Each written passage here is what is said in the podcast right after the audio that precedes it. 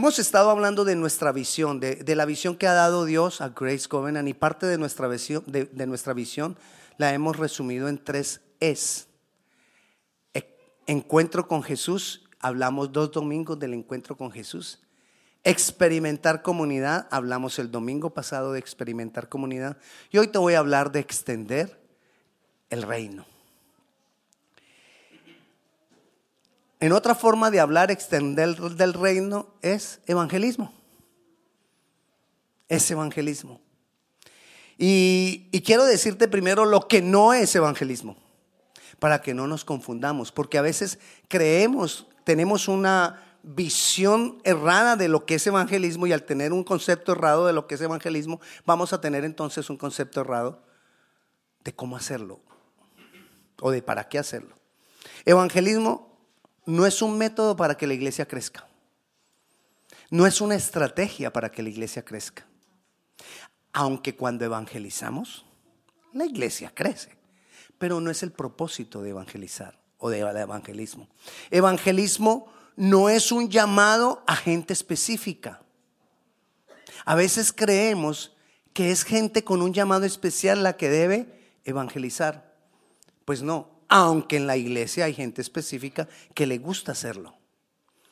Evangelismo no es un, equipo que se establece en la iglesia, aunque las iglesias e- establecemos equipos de evangelismo. Y nos ayuda para motivar a los demás a estar evangelizando.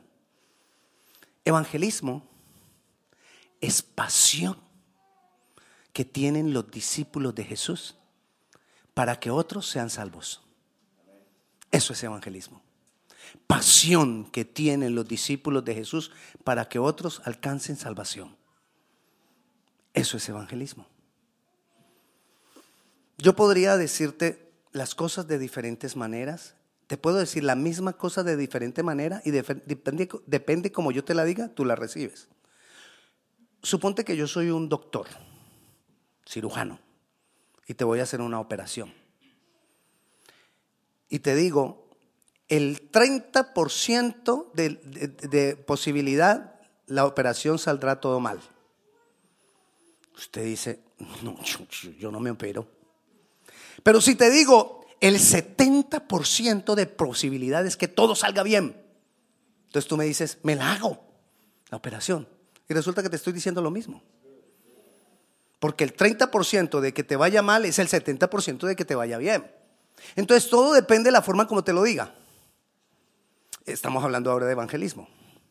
Yo te puedo decir respecto al, evangelismo, si tú no evangelizas, no eres un verdadero hijo de Dios. Eso es juguete. Algunos de, algunos de ustedes recibieron juguete de niños, ¿no?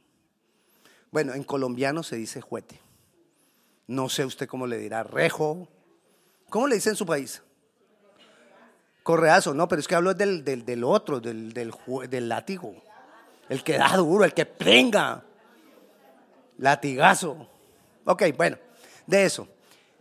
Pero también yo se lo podría decir de otra manera. Si tú eres hijo de Dios, evangeliza. Es lo mismo. Pero yo hoy te quiero venir a decir cualquiera de las dos. No sé cuál tú necesites. La que te motive a hacerlo. Si tú eres hijo de Dios, evangeliza. Y vamos a mirarlo a la, a la luz de la palabra. Evangelismo. Como tú eres un verdadero hijo de Dios, vengo a enseñarte, vengo a motivarte que nosotros debemos evangelizar, extender el reino. Podríamos nosotros incluso tener el me- mejor método de evangelismo aquí en la iglesia, pero si no hay pasión por el amor que tiene Dios por los perdidos, no vamos a tener un gran éxito. Entonces, ¿qué es lo que yo más necesito? Pasión. Pero pasión ¿por qué? Pasión para qué? Más pasión de qué? Tenemos que mirar las cosas como Dios las mira. Tenemos que amar como Dios ama. Y quiero recordarte algunas cosas referentes acerca del amor de Dios.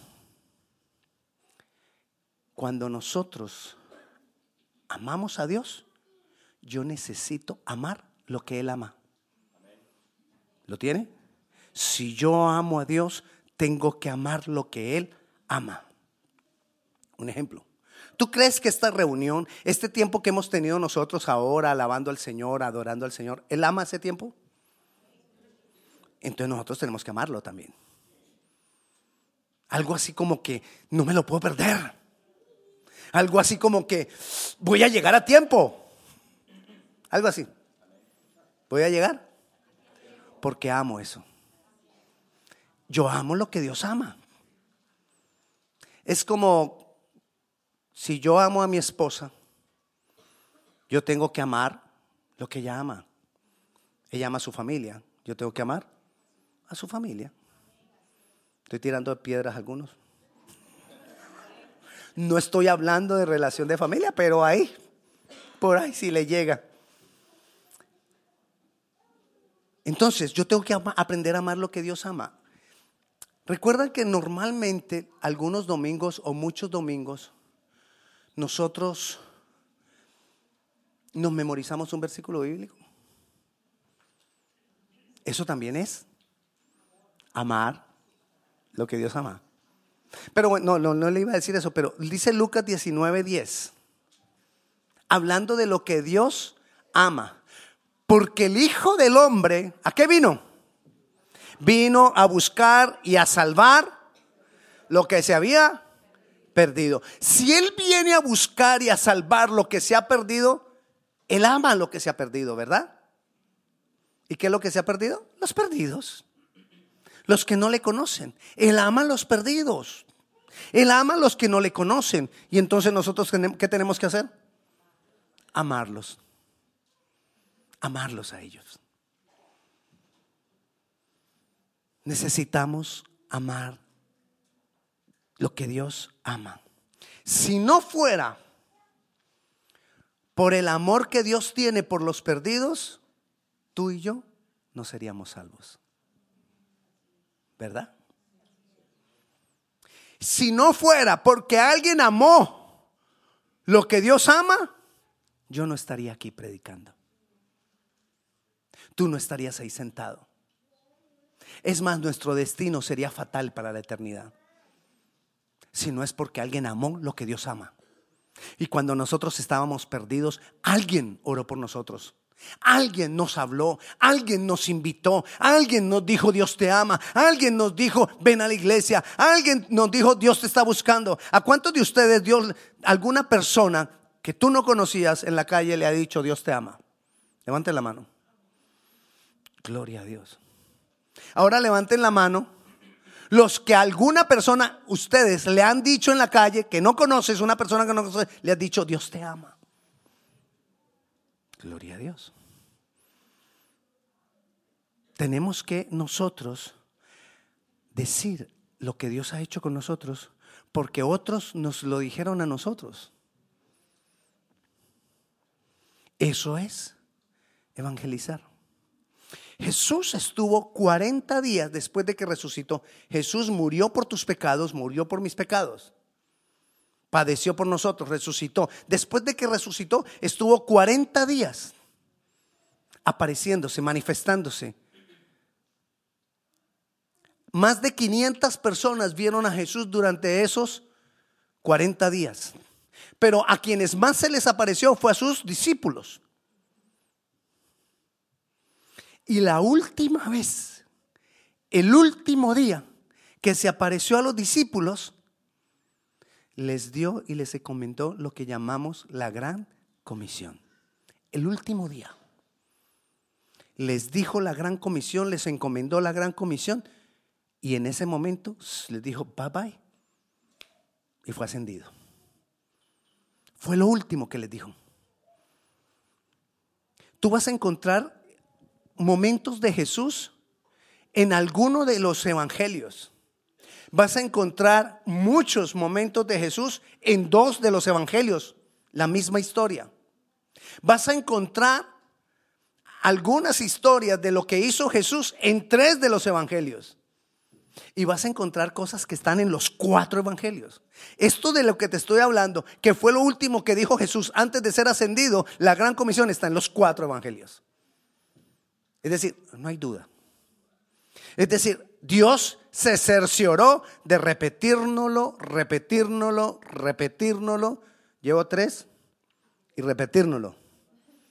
Lo escribió, quedó escrito en los evangelios. La gran comisión, evangelismo. Extiende el reino. ¿Cuántos de ustedes han visto la autoridad de Dios? Dios tiene autoridad. Dios tiene poder. Pero casi siempre hemos relacionado el poder y la autoridad de Dios con beneficios para mí, con bendiciones para mí, con promesas de Dios cumplidas para mí. Pero miremos lo que Dios nos dice en esos cuatro evangelios acerca de la gran comisión. Y vayamos primero a Mateo. En Mateo capítulo 28 dice el versículo 16. Pero los once discípulos se fueron a Galilea, al monte donde Jesús les había ordenado. ¿Qué hizo Jesús? Jesús cuando se presentó a los discípulos, ya resucitado, entonces, ¿qué hace Jesús? Jesús les da una cita y les dice, ahí dice como les había ordenado, vayan a Galilea que allá nos encontramos y se fueron para Galilea. Allá se encontró con Jesús para despedirse de los discípulos. Una vez yo prediqué, se llamaba esa predica una cita en Galilea. Se refería a esto. ¿Para qué los citó a Galilea? Para darle la gran comisión, para encomendarles algo. Y dice, y cuando le vieron, le adoraron, pero algunos dudaban. Y Jesús se acercó y les habló y les dijo, Toda potestad me es dada en el cielo y en la tierra. ¿Quién tiene toda potestad en el cielo y en la tierra?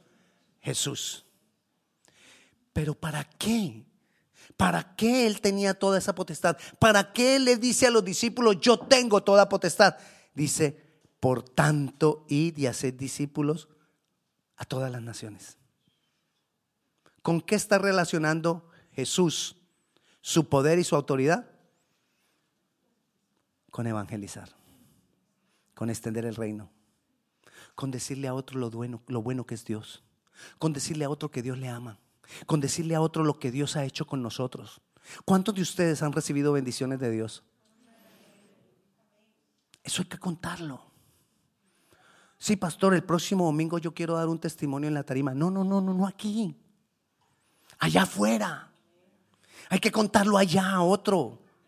Hay que decirle a Dios lo que Dios ha hecho con nosotros. Y ahí dice, por tanto.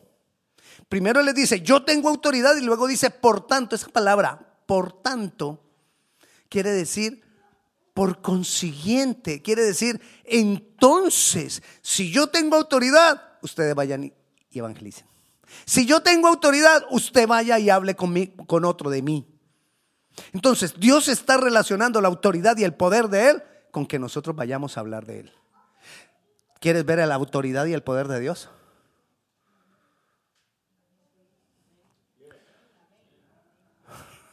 Voy a mirarlo a uno por uno a ver si, a ver si dicen. ¿Quieres ver el poder y la autoridad de Dios? Ah, ok. ¿Qué tienes que hacer? Evangelizar. Tenemos que ayunar, sí, pero hoy no dice que ayunemos. Tenemos que orar mucho, sí, pero hoy no dice que, que oremos.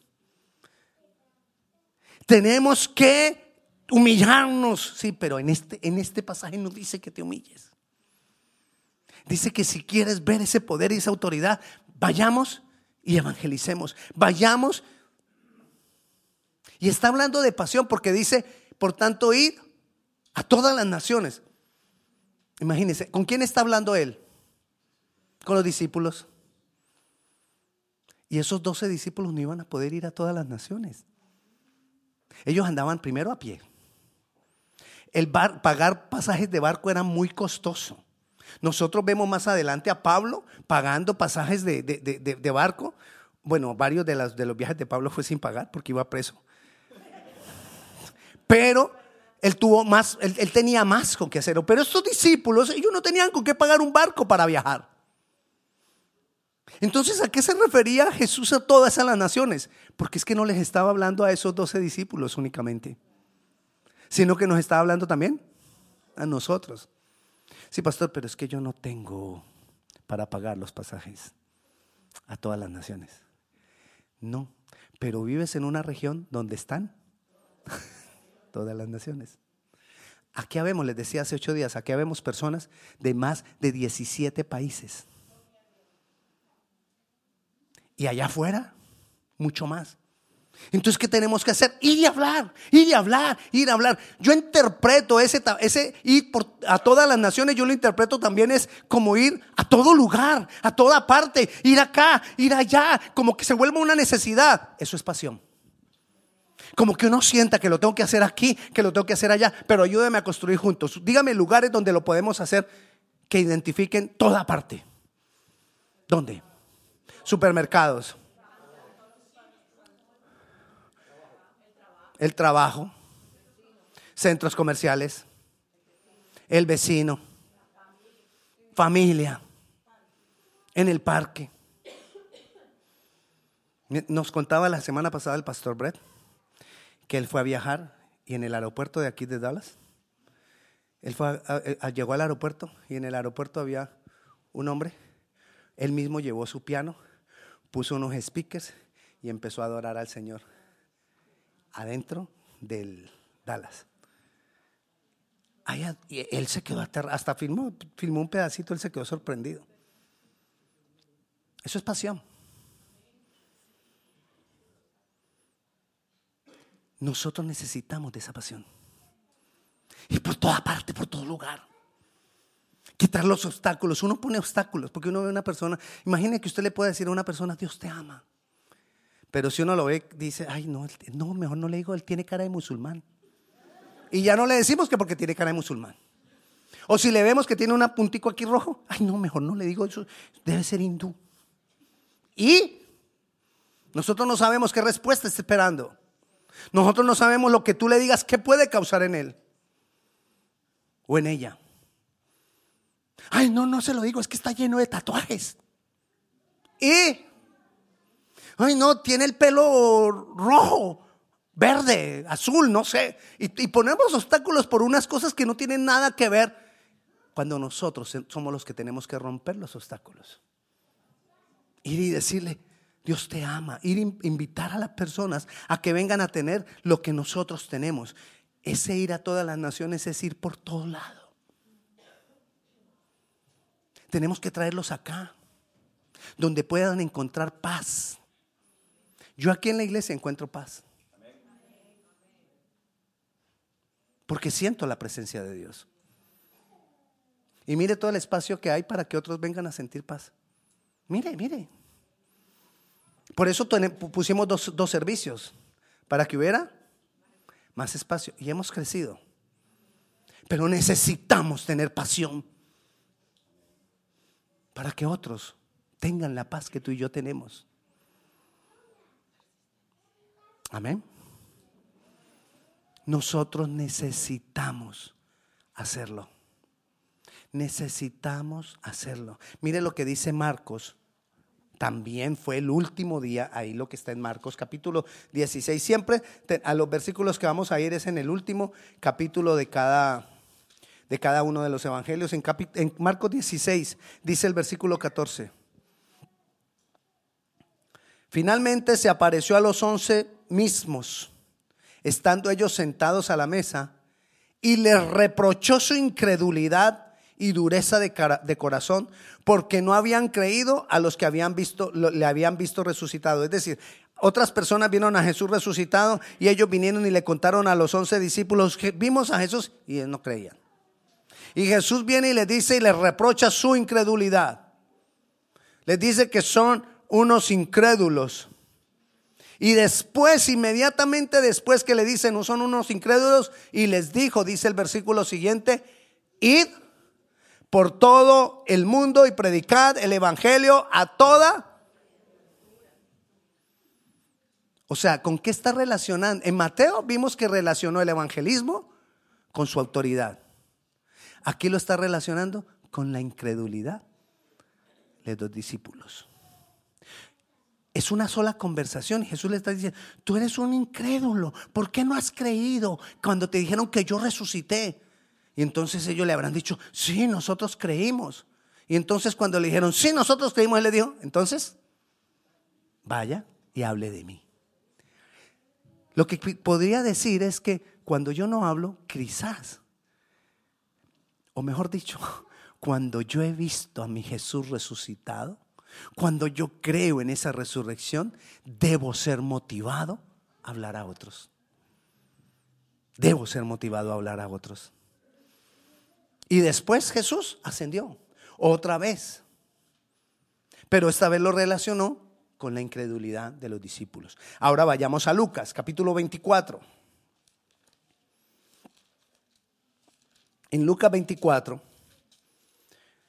también es el último capítulo, dice en el versículo 46, y les dijo, así está escrito, y así fue necesario que el Cristo padeciese y resucitase de los muertos al tercer día. Y ahí continúa, y que fuese predicado su nombre. O sea, ¿qué estaba escrito y qué era necesario que se cumpliese? Que Cristo padeciera que Cristo resucitara y,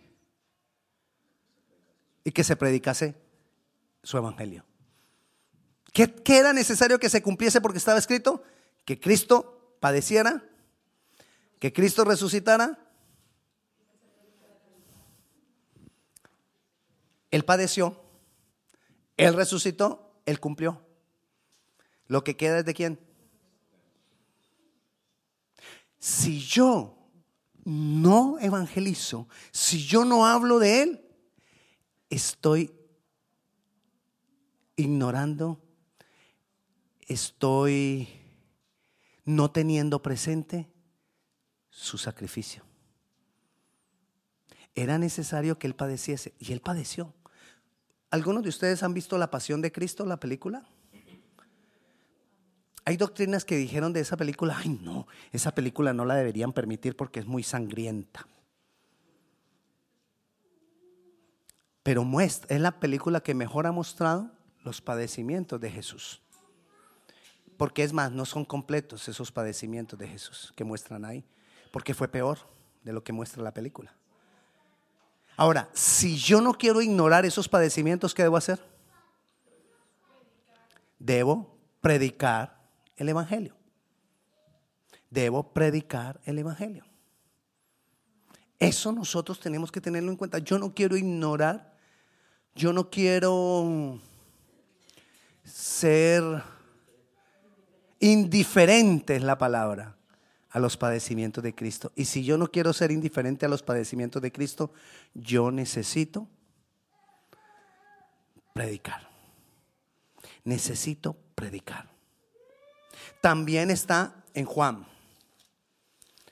En Juan capítulo 20, el versículo 22 dice, y habiendo, ah no, el versículo 21, entonces Jesús les dijo otra vez, pasa a vosotros, como me envió el Padre, así yo os envío. ¿Y nos envía a qué? ¿A qué nos envía? A predicar. Entonces, ¿qué tengo que hacer? Predicar. Necesito compartir el Evangelio a otros, predicar el Evangelio. Y el versículo 22 dice, y habiendo dicho esto, sopló sobre ellos y les dijo, recibid el Espíritu Santo. ¿Para qué entonces tener el Espíritu Santo? ¿Para qué tenían que tener el Espíritu Santo? Para ir a predicar. Predicar predicar. El Señor nos ha dado el Espíritu Santo. Y cuando recibimos del Espíritu Santo nosotros tenemos una paz, ¿verdad? Pero no es para que nos quedemos, ay, qué rico con la paz. La paz es tan linda. Ay, yo fui al servicio, fue tan bonito. ¿Y qué hacemos con eso? No, pues el próximo domingo vuelvo. Y no voy a seguir viniendo todos los domingos, es lindo. Y algo más tiene que pasar en mí, algo más tengo que hacer yo. No me voy a quedar cruzado de brazos, porque nosotros somos recipientes. David hablaba, soy, soy una copa. Nosotros somos recipientes. Ahora un recipiente para ser lleno necesita vaciarse. Yo voy y vacío en otros de Dios en mí. Y vengo y me lleno más de Dios. Y vuelvo y voy y vacío en otros. Y vuelvo y lleno más y lleno más. Es la única manera de llenarnos más. Pero te has puesto a pensar en lo que nosotros pedimos. Señor, lléname más. Y al otro domingo no le di a nadie. Señor, lléname más. Y cada vez, Señor, hey, llega un momento en que yo pienso, ¿y de qué vamos a ser llenos si ya estamos llenos? Y no le estamos dando a nadie de lo que Él nos ha llenado. Somos como barriles. Pastor, pero es que ¿cómo le parece que yo no sé mucho? Para evangelizar, a mí me falta más conocer la palabra. Imagínese un barril de vino. El barril de vino normalmente tiene una boca grande por arriba y una llavecita bien abajo para abrirla.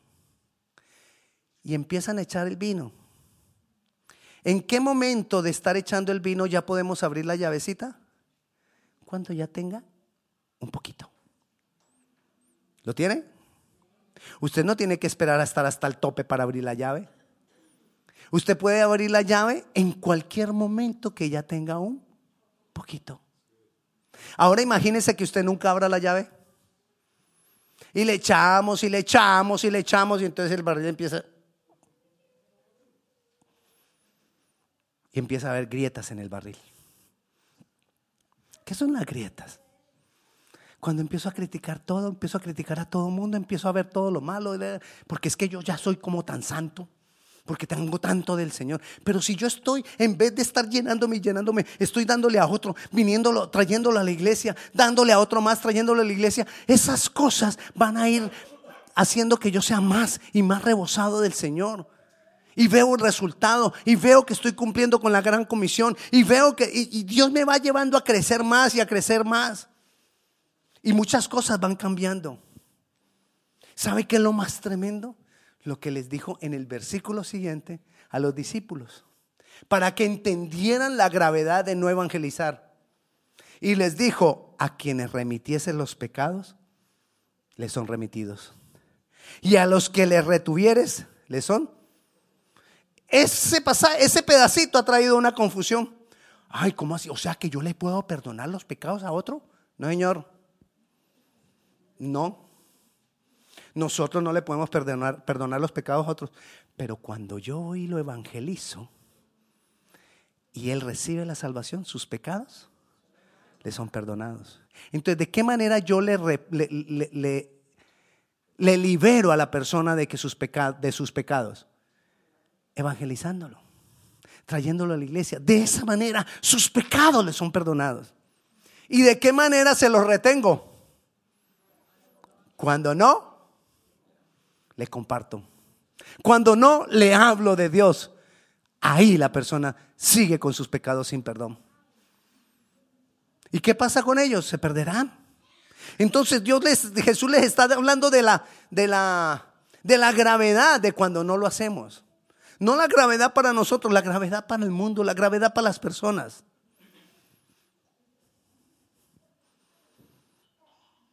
¿Usted se imagina que a veces uno haya trabajado con alguien y nunca le haya compartido. Y después usted venga a la iglesia y ese alguien llegue a la iglesia porque otro lo invitó. Hola, ¿cómo está? Ay, tú también vienes a la iglesia. ¿Tú eres nuevo? No, yo llevo años.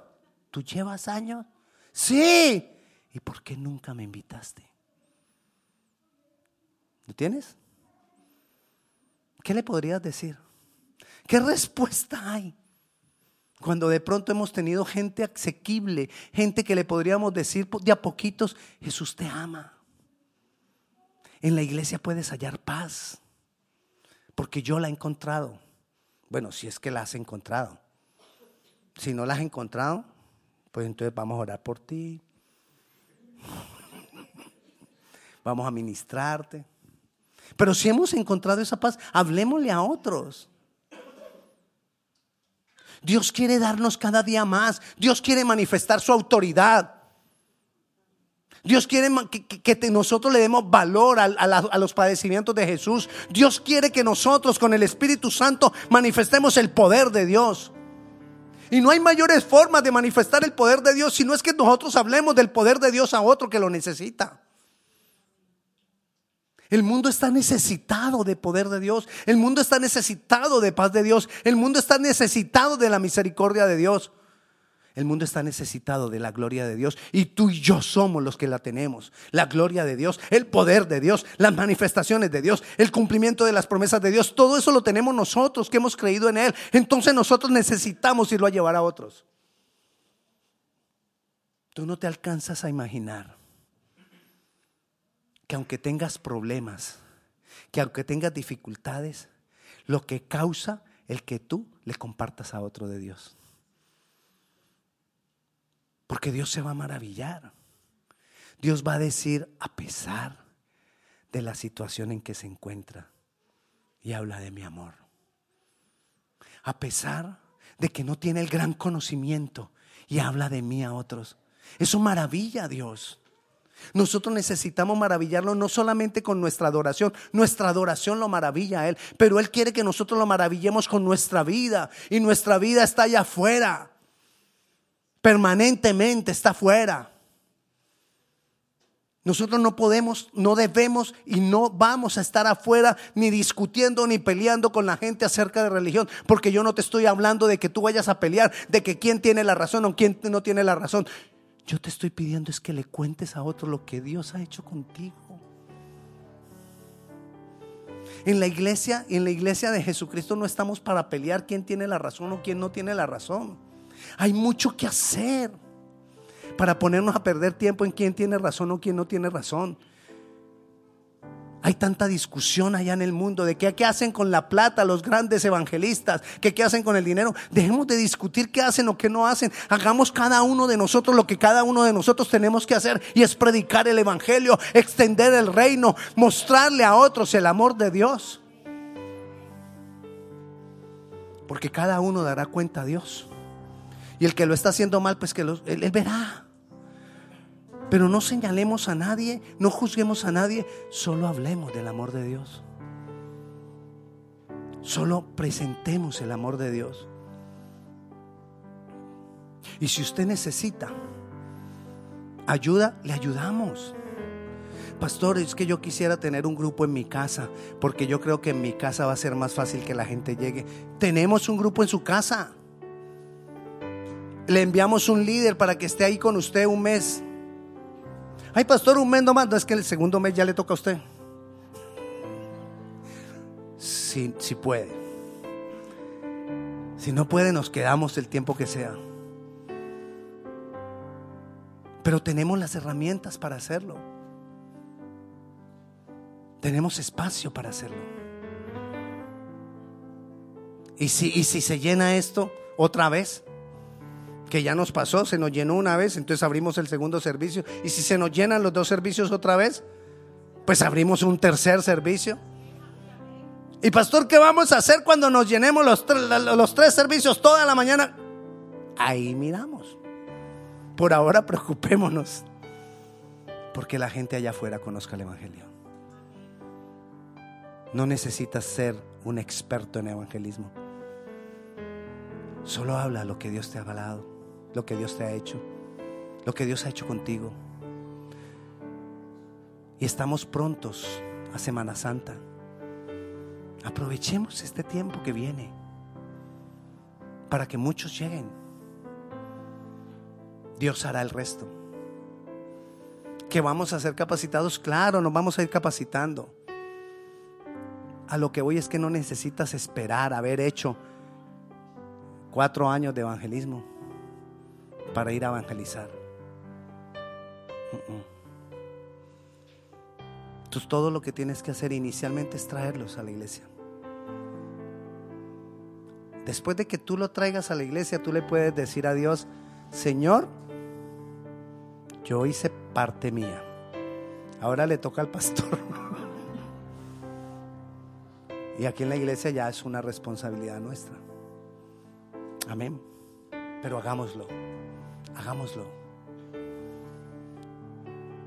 Te he querido motivar, te he querido enseñar lo que dice la palabra. Porque también de eso Dios nos va a dar galardones. Porque también de eso Dios nos va a dar la palmadita en el hombro y nos va a decir, has hecho bien. Buen siervo y fiel. ¿Te imaginas que tú llegues a la presencia de Dios y Dios te dé palmaditas en el hombro? Hiciste bien. ¿Lo tienes? Extender el reino es nuestra responsabilidad. No hay nadie más que lo haga sino nosotros los hijos de Dios. ¿Quién más puede extender el reino sino nosotros los hijos de Dios? No hay quien más extienda el reino sino yo. No hay más quien extienda el reino sino yo. Así que yo te invito a que nos pongamos de pie, que le digamos, Señor, Señor, entendí. Yo sé que no es de esas enseñanzas que uno diga, wow, salí tocado. Uy, salí, uff. Pero son de esas enseñanzas que nos llevan a hacer la voluntad de Dios. Así que yo te, pido que yo te invito que le digamos al Señor, Señor, aquí estoy, yo quiero hacerlo, ayúdame.